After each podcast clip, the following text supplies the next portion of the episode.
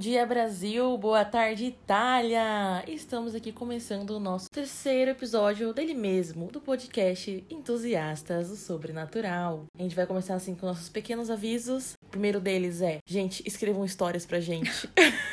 Estamos esperando, galera. a gente tá aqui na necessidade, que ninguém enviou uma. Cadê a Nicole que falou que ia escrever uma fanfic? Mas assim, gente, a gente vai pedir mais uma vez pra vocês que eu sei que a gente tem é, poucos, mas bons ouvintes já no podcast.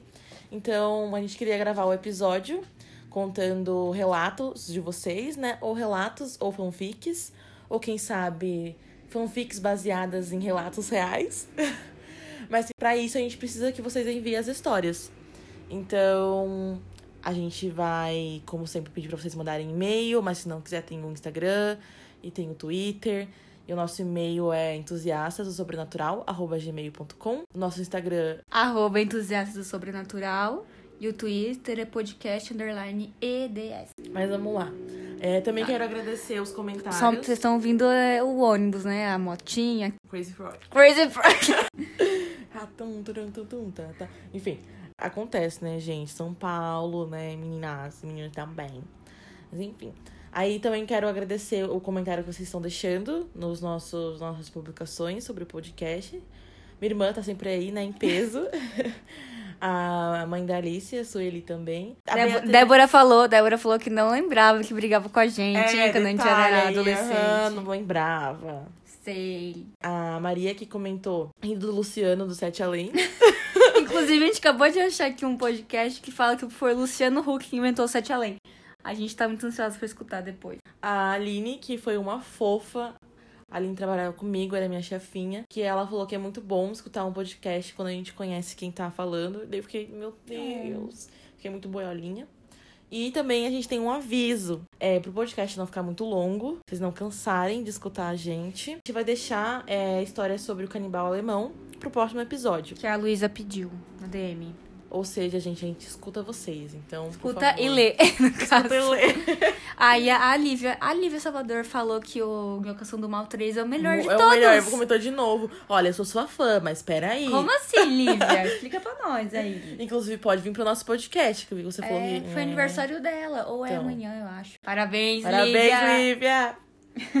Agora vamos pro nosso primeiro bloco. Vou começar falando pra vocês, contando pra vocês uma história curtinha de Sete Além.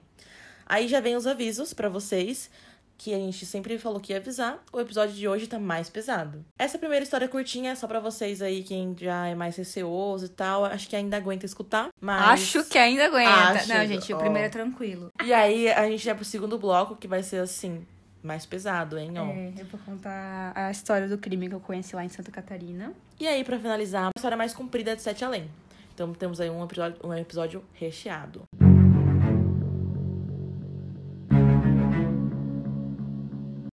A menina que visitou o Sete Além. Este é um dos relatos mais curiosos de todos, pois se trata de um visitante que realmente conheceu esse lugar sombrio. A história é de uma mulher chamada Antônia, que supostamente teria perdido a sua filha dentro de Sete Além. Antônia conta que tudo parecia estar normal. Um dia perfeitamente pacato, a mesma se encontrava em sua casa quando seu telefone começou a tocar. Então Antônia foi atender o telefone. Era um homem que relatou que ela deveria ir buscar sua filha em uma escadaria em um específico condomínio. Mas Antônia estran- estranhou muito a ligação e fez várias perguntas ao homem. Escadaria? Condomínio? Que condomínio? Minha filha tá aqui em casa, como assim? O homem respondeu bem sucinto. Eu não sei, senhora. Ela não estava vestida com uma camiseta verde quando desapareceu? Se a senhora quiser encon- reencontrá-la, é só ir até a escadaria desse condomínio. Antônia se enfureceu e começou a gritar com o homem ao telefone, alegando que seria apenas mais um trote, e ameaçou ligar para a polícia. E nesse momento, a ligação caiu. Tu, tu, tu. Passou-se um dia e a filha de Antônia saiu com seu pai, mas quando ela voltou, estava totalmente assustada e vestia uma camiseta verde. Medo. A filha contou à mãe que teria se perdido no prédio, no meio do passeio com seu pai. Prédio, escadaria, hein? Tá aí, hein? Sentiu o arrepio? Ui. Aleluia, arrepiei. Perdida e sem ninguém pra ajudá-la, ela começou a chorar e gritar para ver se alguém, se alguém a encontraria. Até que um homem muito estranho, de olhos amarelos, apareceu para prestar uma possível ajuda à criança perdida. Enfim, a conjuntivite. Enfim, a conjuntivite. Lembra que eu comentei com vocês que sempre aparecia os olhos pretos ou brancos, agora apareceu um amarelo. Né? Enfim, o homem gato. Mas o homem acabou assustando a criança ainda mais, dizendo que eles estavam em sete além. Antônia não acreditou, achou que era coisa da cabeça da filha. Que tem. Criança tem imaginação fértil, né? Mas a menina jurou de pé junto que o relato era verdadeiro. Então a menina contou que o homem de olhos amarelos teria ligado para a mãe, avisando do desaparecimento da filha, afirmando que ela seria perdida. Tudo isso não teria demorado cerca de algumas horas, mas a menina afirma que Sete Além já teria passado sete dias. Ui. Muito diferente da nossa realidade. Ela sentiu que ela ficou presa lá sete dias? Aham. Credo. Enfim, um sequestro. Enfim, a Samara. Então. É, sem conhecimento de, do lugar que tava, enfim, só conseguiu voltar porque esse homem esquisito a levou para uma escadaria, onde ela desceu e encontrou o pai, conseguindo assim sair de Sete Além. É, daí, observação, essa história também é muito famosa e várias pessoas no dia de hoje já relataram histórias semelhantes, com elas ou com familiares próximos. É, eu encontro, encontrei essa história também, eu lembro de ler ela antes, encontrei essa história da visão da menina e com mais detalhes, assim, Uhum. e, e ela falando em primeira pessoa. Mais uma história assim, em primeira pessoa. Decidi deixar pra próxima história que eu vou contar. Uhum. Mas antes, vamos de segundo bloco.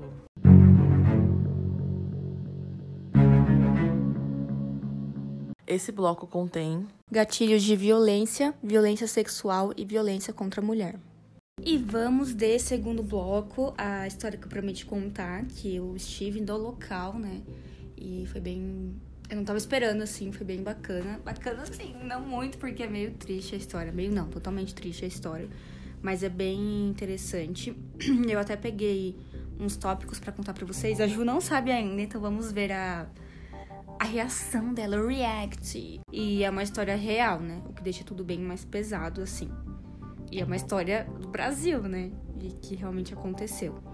Então Pátria vamos lá. Brasil. Pátria Enfim, nacionalismo.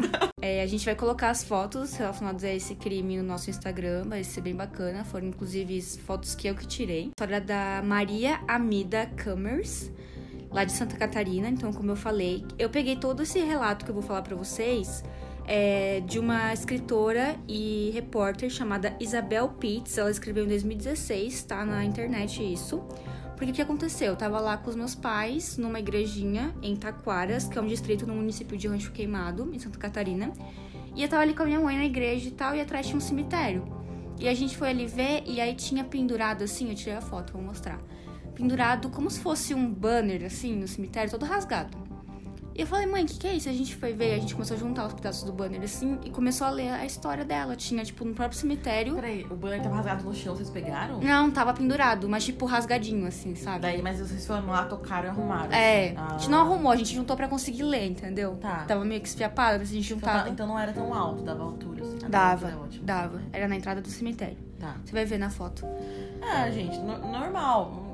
Mexer nas coisas do cemitério. Não! Eu vi lendas urbanas do Gugu, viu? Sei que não posso tocar nas coisas do E a cemitério. gente já tava com a Nala, com o meu cachorro lá, enfim. Enfim, o caos. A gente tocando no banner. A Nala, a Nala entrou no cemitério. Foi ótimo. Aí a gente leu, eu fiquei assim, meu Deus, mãe. Tipo, a gente leu o, re- o resumo do crime, né? Quando a gente entrou no cemitério, o cemitério bem pequenininho. Cemitério normal. O túmulo dessa Maria Mida é cheio de coisa, cheio. Tem foto dela. Tem o túmulo é mais bonito, tem várias flores e relatos. Eu tirei fotos muito legais, Calma, sério. é um crime que aconteceu lá. Lá- cidade, então. É, aconteceu perto, mas ela é de lá. Entendi. Ela era de lá. E aí repercutiu, por isso que tá lá. Exatamente. E, e o banner, então, é meio que pra ninguém esquecer dela. dessa- E é, exatamente. Tá. Meio que tipo, ah, saibam que aqui há algo especial, sabe? É, então quem escreveu foi essa Isabel, Isabel Pitts que eu falei. Eu achei isso depois que a gente saiu de lá. Eu fiquei muito intrigada. Eu achei na internet, tipo, um artigo que ela escreveu assim. E por que, que ela, ela escreveu? Porque a mãe dessa Isabel nasceu em Taquaras, que é onde a Maria Mida nasceu. E a família materna dessa Isabel era vizinha da família da, da Maria Mida. Então, assim, uma pessoa bem próxima que fez esse relato em 2016, né?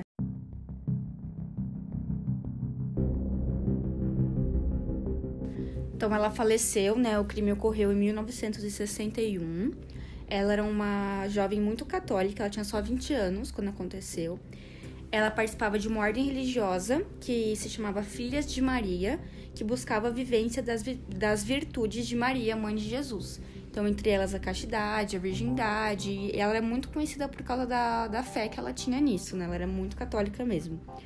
Ela vivia então com seus pais, que eram agricultores, e com 13 irmãos, né? Naquela época. É, as famílias eram grandes, né?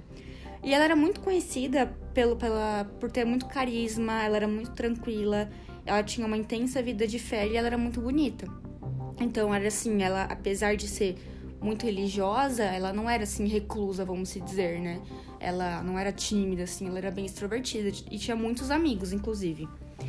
Ela queria ser professora e por conta disso ela foi estudar em Santo Amaro da Imperatriz, que era ali perto, porque já em Taquaras é bem pequenininho mesmo. Certo. Então não tinha a estrutura de estudo, né? E ela foi morar num bar, é, tipo, atrás de um bar, numa família Lá de... do bar no meio da cerveja. Não, tipo assim, tinha uma família de comerciantes que tinha um bar e ela foi morar lá. Então ela até ajudava eles no bar e tal, foi morar de favor ali. Ah, foi de favor. É, então. E aí lá em Santo Amaro da Imperatriz, nessa época, teve uma enchente que devastou a cidade, assim, foi bem, bem tenso. Bom dia. E isso começou a propagar muitas doenças, então tifo, leptospirose, enfim. E por causa disso, olha a coincidência do Covid, eles fizeram uma campanha de vacinação na cidade. Então várias pessoas começaram a frequentar a cidade, que era meio que um, que um ponto central assim, pra se vacinar e, né, proteger a galera ali. E um dos pontos de vacina era onde? O bar. O bar, gente. O bar era- Pega uma brama. Ó, Então.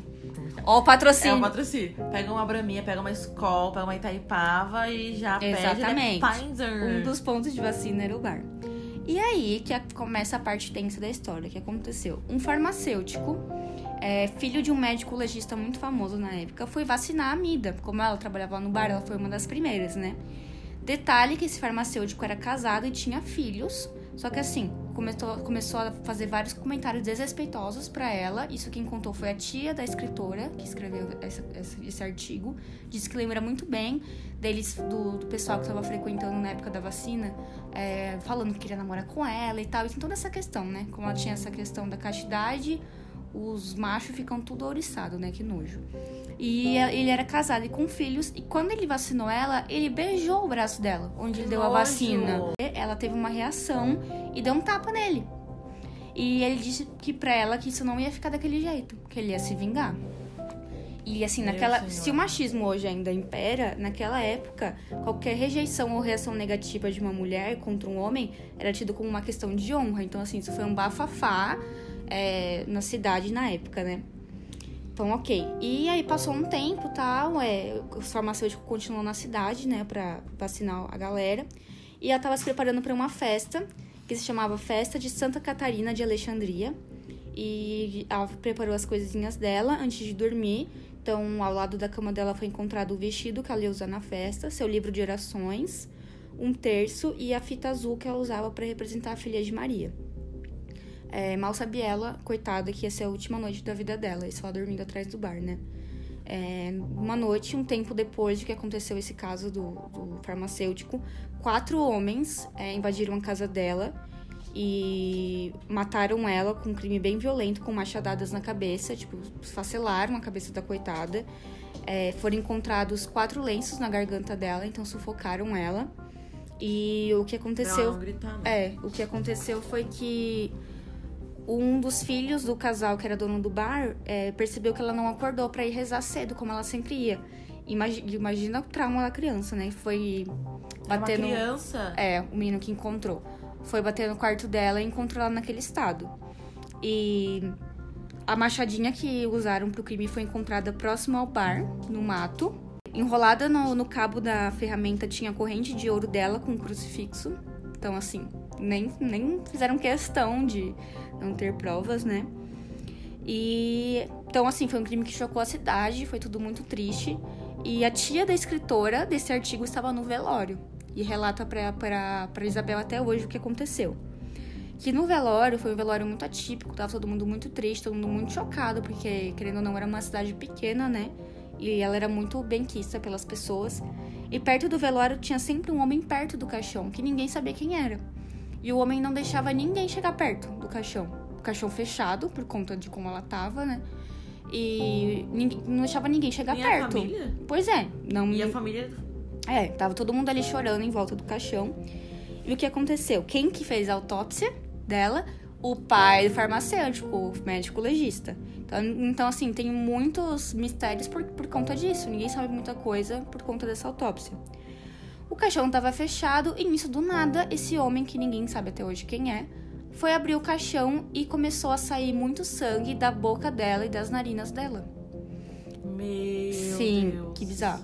E aí ele olhou pra essa tia da, da Então, escritora. então esse cara não era o legista ou algum dos Não se sabe, eles acham que é um dos quatro caras que, que, que matou. Acham que era um dos assassinos que tava ali meio que é, velando o corpo, assim. Ninguém reconheceu, assim. Não era o farma- o farmacêutico, não era o legista, enfim. Era outra pessoa. E aí começou a sair muito sangue da boca dela, e aí, e das narinas, e ele pediu pra essa tia da escritora, que agora esqueci o nome, acho que Dilma é o nome da mãe dela, mas enfim, é outra. Pra ir buscar panos e água e chá também para acalmar as irmãs da Maria Amida que tava ali que estavam ali chorando. É, e aí quando ela chegou com os panos e com a água, ele pegou, agora você vai entender por que achavam que era o assassino. Ele pegou o pano e tampou a boca dela com força, tipo, no meio do velório, sabe? Foi muito horrível e todo mundo se chocou muito e falou que essa essa parte do velório ficou muito marcada, assim, foi algo muito pesado pra ter acontecido, sabe? Tipo, um cara que ninguém sabe tampando a boca da falecida, assim. Que tava saindo sangue. É, tanto que nisso chamaram um delegado pra ver quem ele era e tal. Só que o que aconteceu? Aí que vem a parte sobrenatural da história. É, a tia da- dessa escritora, que foi quem presenciou isso, falou que ela tava com a roupa branca. Depois, quando ela foi ver, ela não, ela tipo, falou que viu saindo sangue e tal, mas quando ela foi ver de novo, ela tava com a roupa totalmente branca, com as mãos cruzadas em oração, com o olhar sereno assim e sem sangue nenhum. O sangue sumiu. Então parece que meio que foi o sangue meio que talvez pra assustar o cara, sabe? O assassino. Então já começa aí a parte sobrenatural, né? Aham. E o por que que ela ficou famosa assim?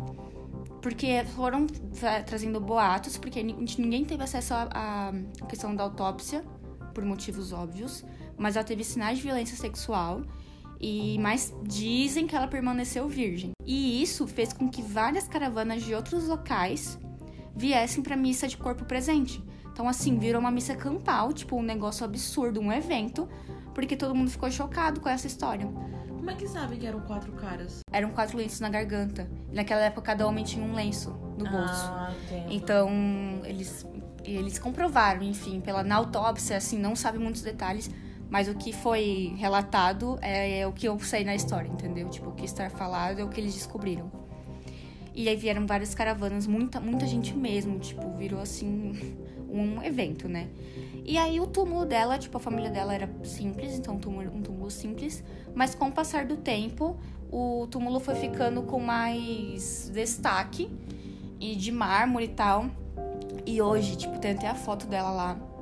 Tem muitas flores, é tipo claramente um destaque assim. E até hoje é uma peregrinação de, fia de fiéis que acreditam na intercessão da Amida junto a Deus pelas dores de quem a ele recorre. E aí se passou um tempo, a Virou investigação. uma santa, basicamente. Não, é, vou falar mais pra frente. Passando o tempo, tem mais coisas da questão da investigação. Um dos lenços tinha as iniciais do farmacêutico. Bom dia a todos. Pois é. E só que o que aconteceu é, com a ajuda do pai dele, ele forjou a morte dele, fingiu que morreu e fugiu pra Brasília. Então ele nunca foi pego. E um dos outros é, foi indiciado, um- era um policial da época, e ele se enforcou quando ele foi indiciado. Antes de fazer entrevista, entrevista não, é interrogatório e tudo. E aí fica a dúvida, ele tava com peso na consciência ou ele tava com medo da- de ir pra prisão? E o que iam fazer com ele? Porque como virou um crime bárbaro e chocante, E era um policial o também. povo tem, tem receio. Então, assim, sabem que esses dois talvez fossem um, dois dos autores do, crime, talvez o outro o homem do caixão e o outro não se sabe até hoje. Só que que, que esse crime é chocante, assim? Porque a, a população local em si não dá muita bola, sabe? Tanto que pra po- população local ela vai se esquecendo inconscientemente, mas os fiéis até hoje vão lá. E só que coisas que ninguém sabe. Por quais milagres ela intercedeu, a Amida? Onde estão essas pessoas? Quem são essas pessoas que vão lá? Ninguém sabe quem é. O que, que ela tem de tão especial? O que move essas pessoas a rezar por ela. Até hoje, porque não foi uma coisa que aconteceu há dois, Até hoje. cinco, até dez hoje. anos. É, há É, muito tempo. eu vou colocar no Instagram pra vocês as fotos. E tem, tipo, até hoje, assim, as datas, sabe? Ah, 2020, muito obrigada, Maria Mida, por ter me sal- salvado a minha vida, umas coisas assim. Foi tipo, nossa, eu fiquei bem emocionada quando eu tava no. no- eu comecei a chorar quando eu tava no túmulo dela. E eles, o sonho deles é transformá-la em beata, né, santa. Só que pra isso eles têm que confirmar o milagre dela em vida, né? Um, pra daí o Vaticano poder colocar ela pra as pessoas poderem adorá-la de forma oficial, né? Só que assim, ninguém sabe quem, quem são essas pessoas que vão lá. Não, as pessoas não, se- não se pronunciam, sabe? Tipo, não são pessoas da, da local, locais, assim. São fiéis que passam por ali. É uma igrejinha bem isolada e que vão ali rezar por ela. Então, o que precisa ser Como é que feito. sabem da história? São muitos mistérios. Pois é. Então, o que precisa ser feito é a investigação das graças alcançadas. E da minha parte, assim, o que eu me emocionei muito foi que eu tava tirando foto do túmulo dela, com todo respeito, né, claro. E já pensando no podcast, inclusive, porque a gente já tava com esse plano. E a minha cachorrinha, pra quem não sabe, a Nala, ela quase morreu, ela teve sinomose, ela ficou muito, muito mal mesmo. E ela tava tão bem naquele cemitério, sabe? Tipo, eu senti um negócio assim, e eu nem sabia dessa história. Depois que eu li que foi tudo isso, que, tipo, mano, violentaram ela sexualmente, com certeza, para tirar graça da questão da castidade dela, sabe? E quando eu fui tirar uma foto do túmulo, a Nala pulou bem na hora, assim. E aí ficou uma foto da Nala pulandinho com o túmulo dela, sabe? Tipo, mano, ficou muito linda a foto. Eu comecei a chorar muito e.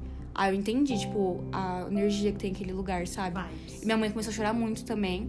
Daí a gente se abraçou, rezou pela vida da Nala. Ai, eu vou chorar. Rezou pela vida da Nala. Tava, tipo, eu não sou católica, mas eu fiquei bem emocionada na hora. Porque, tipo, a Nala correndo, eu bati a foto, ela apareceu, ela nem tava ali, sabe? Sim, sim. Então foi, foi bem legal, me emocionei bastante. É que fé não, tem uma É, religião, não tem religião, né? Então, Eu, sou, eu sou bem cristã também, mas quem não é também não tem nada a ver. Tudo é questão de energia, né? E eu fiquei bem emocionada, assim, a Nala olhando pra gente, tipo, o que foi? E a gente ali, eu rezei por ela, pela Maria Amida, né? Achei bem, bem intensa a história. E eu nem sabia ainda, eu só tinha lido, tipo, o bannerzinho, né? Eu não sabia os detalhes. Eu sabia a questão das filhas de Maria, a questão da castidade, que foi um crime bárbaro que chocou muita gente. E aí, quando a gente voltou é, pro, pra pousada que a gente tava, eu fui lendo, né? Daí minha mãe ficou bem impactada com essa história, assim. É uma história pesada e. É, não sei. é- Porque é uma coisa que aconteceu, sei lá, há 50 anos. É, se- 60 anos. anos. atrás, e mesmo assim aconteceria hoje, sabe? É, em relação a, a como o homem na sociedade acha que se não consegue o que ele quer, porque a mulher nunca tem vontade, ele pode fazer o que quiser. E não Uhum. vai, e não é punido. Porque querendo ou não, não, não tiveram pessoas punidas. É. Nenhum dos quatro. É, essa parte do, do sobrenatural, do sangue, fiquei uh, é. Não vou entrar em questão de fé. é, porque tem. A questão de fé, tem gente que acredita, tem gente que não, mas a questão é que, tipo, é uma coisa forte. Entende? Sim. E tinham várias pessoas. Ah, Esses, entre as fiéis, né, dela, enfim. É realmente, acho que é uma, uma parte bem misteriosa, porque são muitos anos, é uma cidade pequena que as pessoas de lá não ligam. E é tipo, meu, como é que não sabem? Eu tenho muitas questões. E tipo, não, não no sentido de duvidando da. Se é real ou não, sabe? Se é verídico ou não. E sim no sentido de, tipo, meu, mistério, sabe? Sim. Tipo, pessoas estranhas aparecem lá rezando, ninguém pergunta como elas conhecem a É, história, ou quem o nome delas, sabe? E na Ninguém internet vê elas não tem entrando. muita coisa, sabe? O que eu mais achei foi esse relato, assim, esse Aham. artigo da Isabel. É, e tipo, as pessoas vão lá e ninguém pergunta. Tipo, só vai entrando no cemitério e eu fico já me questionando assim: é, quem reformou o túmulo dela até hoje? Então, é a família dela? Porque você falou que era o túmulo mais simples, enfim. Ou são esses fiéis? É um mistério, assim. É, bem talvez é uma das questões, talvez, né? Estou aqui es- especulando, né? É, né, como ela tinha muitos amigos, essa questão dos filhos, das filhas de Maria, talvez foi passando pra frente, né? Porque como falou, É, ela era muito conhecida, Maria. então das filhas de Maria. Não sei se existe esse grupo, um grupo assim até hoje, talvez. Sim. Então talvez fosse passando, ou seja, ensinado em alguma igreja sobre isso. E pesquisa, não sei, são suposições, né? Mas é bem interessante mesmo. Mas a nossa parte a gente fez, entregou, que foi trazer um mistério, um crime pra vocês, É né? real, oficial. E confiram lá no Instagram as fotos que eu fiz do local.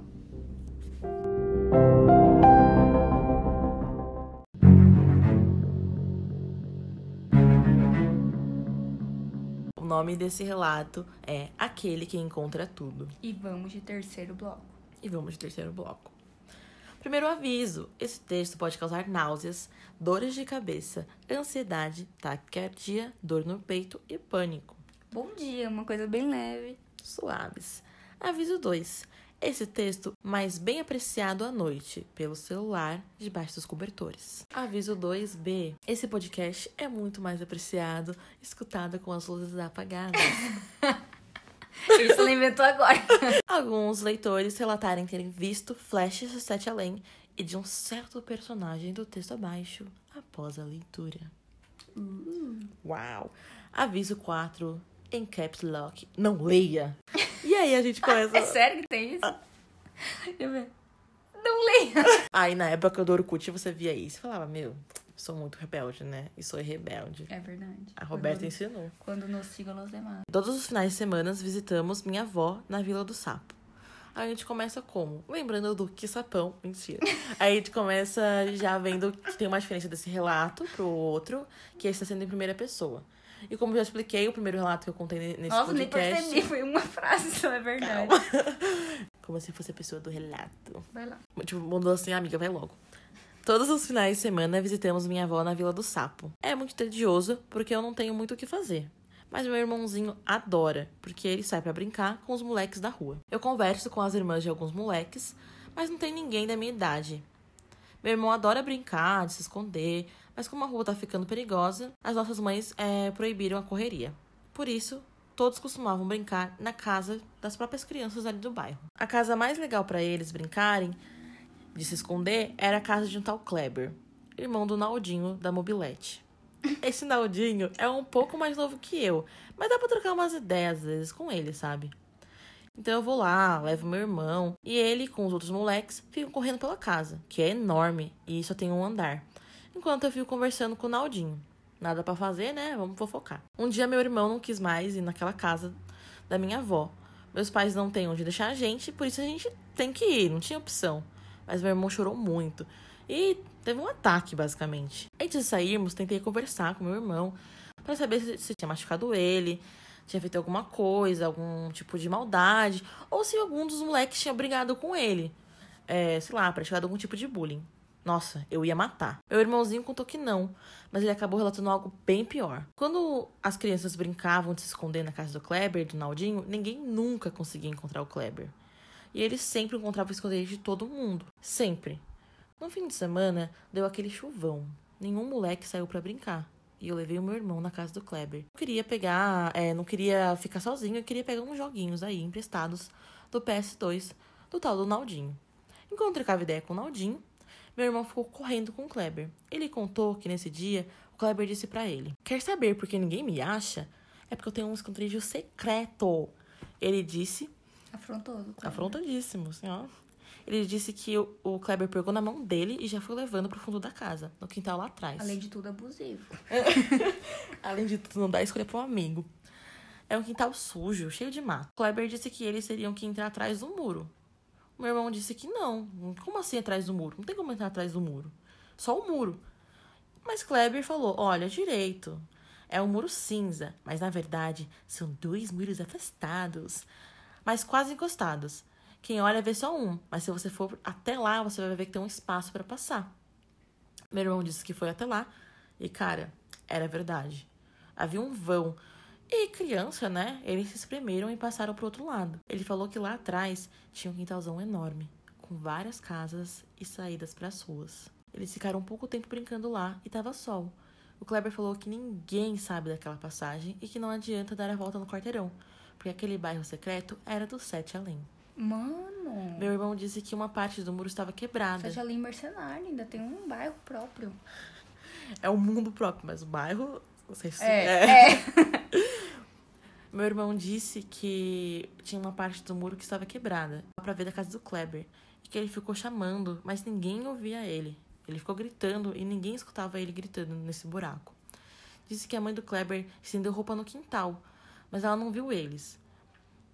Que ele até passou perto dela, pelo muro, ficou vendo, e o Kleber, tipo, afirmou: Cara, ninguém vai ver você aqui não. Você só consegue dar a volta se passar pela passagem exata do muro. Meu irmão deu a volta, tudo certo, tudo normal. Eu perguntei se meu irmãozinho tava com medo por causa da passagem.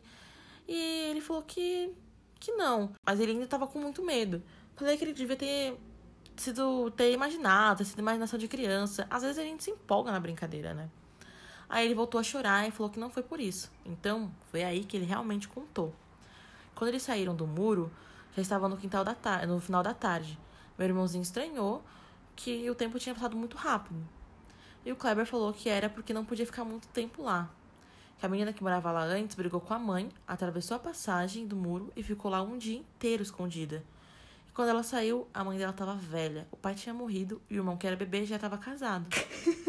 Meu Deus. Lembra que eu falei pra vocês Sim. que Sete Away tem um tempo diferente? Mano, E tudo assim, nessa brincadeira rápida de se esconder, como é que ele descobriu, enfim. Aí ele fi- ficou curioso e quis saber se o Kleber usava isso, né, pra própria vontade. Você procura a gente quando tá invisível?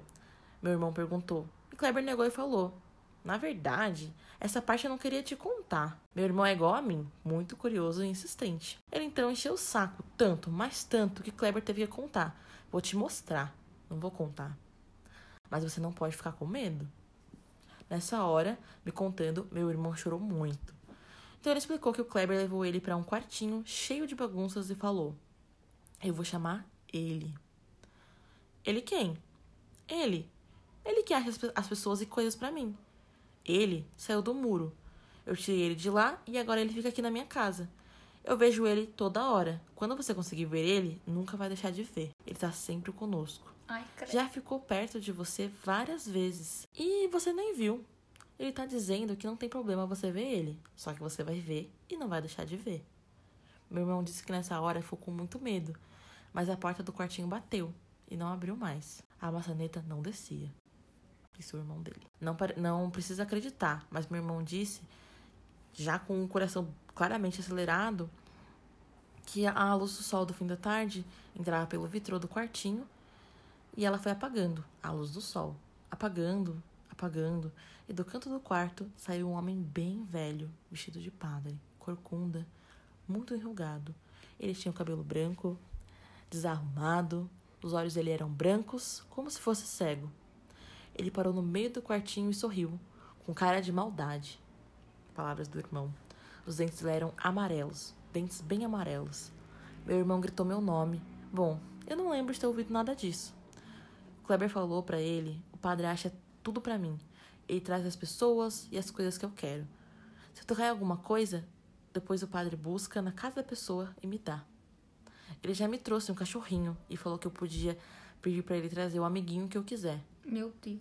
Se você ficar calmo e parar de chorar, eu deixo o padre abrir a porta. Mas não é pra contar pra ninguém, porque senão eu mando o padre buscar você. Tan, tan, tan. Meu. Meu irmãozinho disse que ficou engolindo choro, fingindo que tava tudo bem, fazendo a pose, né? Até a porta abrir. Então ele correu, correu pra casa da minha avó, segurou essa história a semana inteira. E não queria contar. Mas ele teve que contar pra gente não ir. E eu não acreditei, claro, mas fiquei com dó dele. Então a gente foi na casa da avó, mas ele nunca mais foi na rua e nunca mais nem quis saber do Kleber. Pra mim, isso é invenção da cabeça do meu irmão. Mas eu tô contando essa história mesmo porque essa comunidade chama Sete Além. E o nome do bairro da história do meu irmão é Sete do Além. Nunca mais voltei na casa do Kleber e do Naldinho. Mesmo precisando voltar lá para devolver uns jogos né, do PS2 que eu tinha pegado emprestado. Um dia, Naldinho ligou pra minha casa para agradecer que eu tinha devolvido os jogos do PS2. O padre pegou, mano. Falei que ele tinha Motoboy. se enganado. Enfim, o motoboy. Enfim, o rap. Tan, tan, tan, comercial. É, que ele tinha se enganado, que eu precisava procurar na bagunça da minha caixa e que não era. E aí ele retrucou: Que isso, cara? Tá de brincadeira? Meu irmão acabou de colocar na pilha de jogos e falou que, ah, é o jogo que ele te emprestou, que você, é, que você que pegou emprestado de você e tal. Aí o relato termina assim. Aí tem a foto, né, entre aspas, do padre, assim, uma coisa bem photoshoppers, assim. Bem dark. bem darks. A gente vai deixar a foto pra vocês. Hoje em dia tá no Facebook, não tá mais no, no Orkut ou em blog. Essa que eu encontrei. O Luciano, que né, o dono do grupo, comentou assim: ah, comenta o que, que vocês sentiram ao ler. E aí, tipo, eu fui abrir os comentários, eu fiquei rindo muito, porque só tem gente falando, não, eu tive coragem de ler, acho que foi por causa dos avisos. aí é isso, eu quero saber o que vocês, ouvintes, sentiram é, ao escutar essa história. Me arrepiei, hein? Eu fiquei imaginando muito. É porque eu sou aquela leitora que fica imaginando, sabe, a cena. Sim. E eu fico muito imaginando o vão, assim. O É, cuidado eu- com eu- o vão entre o trem e a eu- plataforma. Aham, eu fiquei imaginando, desde a primeira vez que eu li, muro de tijolo, sabe? Duro, assim, sem estar rebocado nem nada. E o buraco quebrado literalmente do tijolo cinza, assim. Sim. E um espaço pequeno entre dois muros bizarros, né? Sim. Mas encaixa bem nessa história de mundo E do outro lado, paralelo. um, e bairro meio. uma neblinazinha, Sim, assim, onde as coisas ficam. Um outro tempo, né? É. Mas aí, tipo, como. Aí ficam os mistérios. Se o espaço era estreito bastante pra criança passar, como é que o padre passou pelo buraco? E por que um padre, né? É. Ser assim, um bicho-papão, sabe? Não, tinha que ser um padre, né? É, dependendo. Enfim, assim, Inquisição, o bicho-papão era o padre. Meu Deus. Vai, Sete Além tem outro tempo, vai querer desse tempo. É, né? Enfim, o padre tenebroso. Às vezes, sei lá, também, se for uma coisa da imaginação da, da, imaginação da criança, ela não teve uma, uma memória afetiva, olha, já vem eu com as partes de estudo. Não teve uma memória afetiva positiva com o padre ou com a religião Né? por causa dos pais e associou isso. Gostei dos nomes, Kleber e Naldinho. Naldinho. Achei que deu mais vericidade, assim. E aí também, só pra contar pra vocês que no episódio passado eu mencionei sobre Sete Além e que uma das histórias mais famosas era do ônibus. E na verdade é a história mais famosa porque é a história do Luciano. E aconteceu, tipo, com ele em 96, daí é daí que tudo começou. 96 ou Enfim, o 92. caldeirão do Hulk. Enfim, o caldeirão do Hulk. Assim, Lata Velha era o ônibus. Eu tava lá, eu era lata velha. enfim, resumindo o relato. Enfim, o Marcos ele- Mion. É, ele entra no ônibus, é, aí ele senta e começa a falar, ah, você não tá indo pro lugar certo, desce aí. Ah, isso é muito tipo, bom. É. Aí ele fala, meu, que, que isso, para de viagem. E as pessoas começam a falar, você, tá, não, você não vai pra Sete Além, você não vai pra Sete Além. Enfim, a lata velha. muito bom. É isso, a gente acaba mais um, um episódio, né? E aí, assim, falando no começo do episódio, falei, mas eu vou falar de novo, gente. Pra esse podcast continuar andando, a gente precisa da colaboração de vocês, pedir uns likezinhos, comentar. Aí, só pra, pra galera dos melhores amigos, hein, ó. Enfim, o Close Friends no Ó, Instagram. e fica Close Friends. E também pra vocês mandarem a história. Gente, manda fanfic. Faz que nem. Vocês viram? É muito simples. É, a, a história do Canibal, por exemplo, quem enviou, É, a Luísa. a Luísa enviou e, tipo, a gente vai ler, porque estamos É. aqui acatando. Então aproveita enquanto a gente ainda não tá, assim, né? Famosa. Super famosa que não vai dar meu muito e-mail. Aproveita ler. e conheceu antes da fama. É, aproveita aí Ah, pra desculpa, sugerir. ficou na caixa de spam, não vi. E mandem e-mail, porque a gente criou e-mail, não recebeu um até agora. Pode ser um relato curto. Inclusive, a gente tá pensando aqui com a Alice so- sobre os próximos episódios, mas sem spoilers. É. É, pode ser uma coisa curta, de, sei lá, duas, três linhas. Pode ser um relato um pouquinho maior, que nem aquele primeiro que eu contei que tinha 10. Ou pode ser esse do Luciano, que já é maior. Enfim. É isso. Contem relatos, contem fanfics, contem fanfics de relatos. Ou também, ah, vocês podem também dar, suge dar sugestão de filme, livro que vocês gostaram dessa temática. Crimes, site para lendas. Coisas daqui, coisas de O fora. barulho que tá lá fora, que medo. Passou um ventinho também, bem, bem em seguida dessas histórias, hein? Que bom que eu vou dormir agarrada com a Ju hoje, hein? É, foi isso.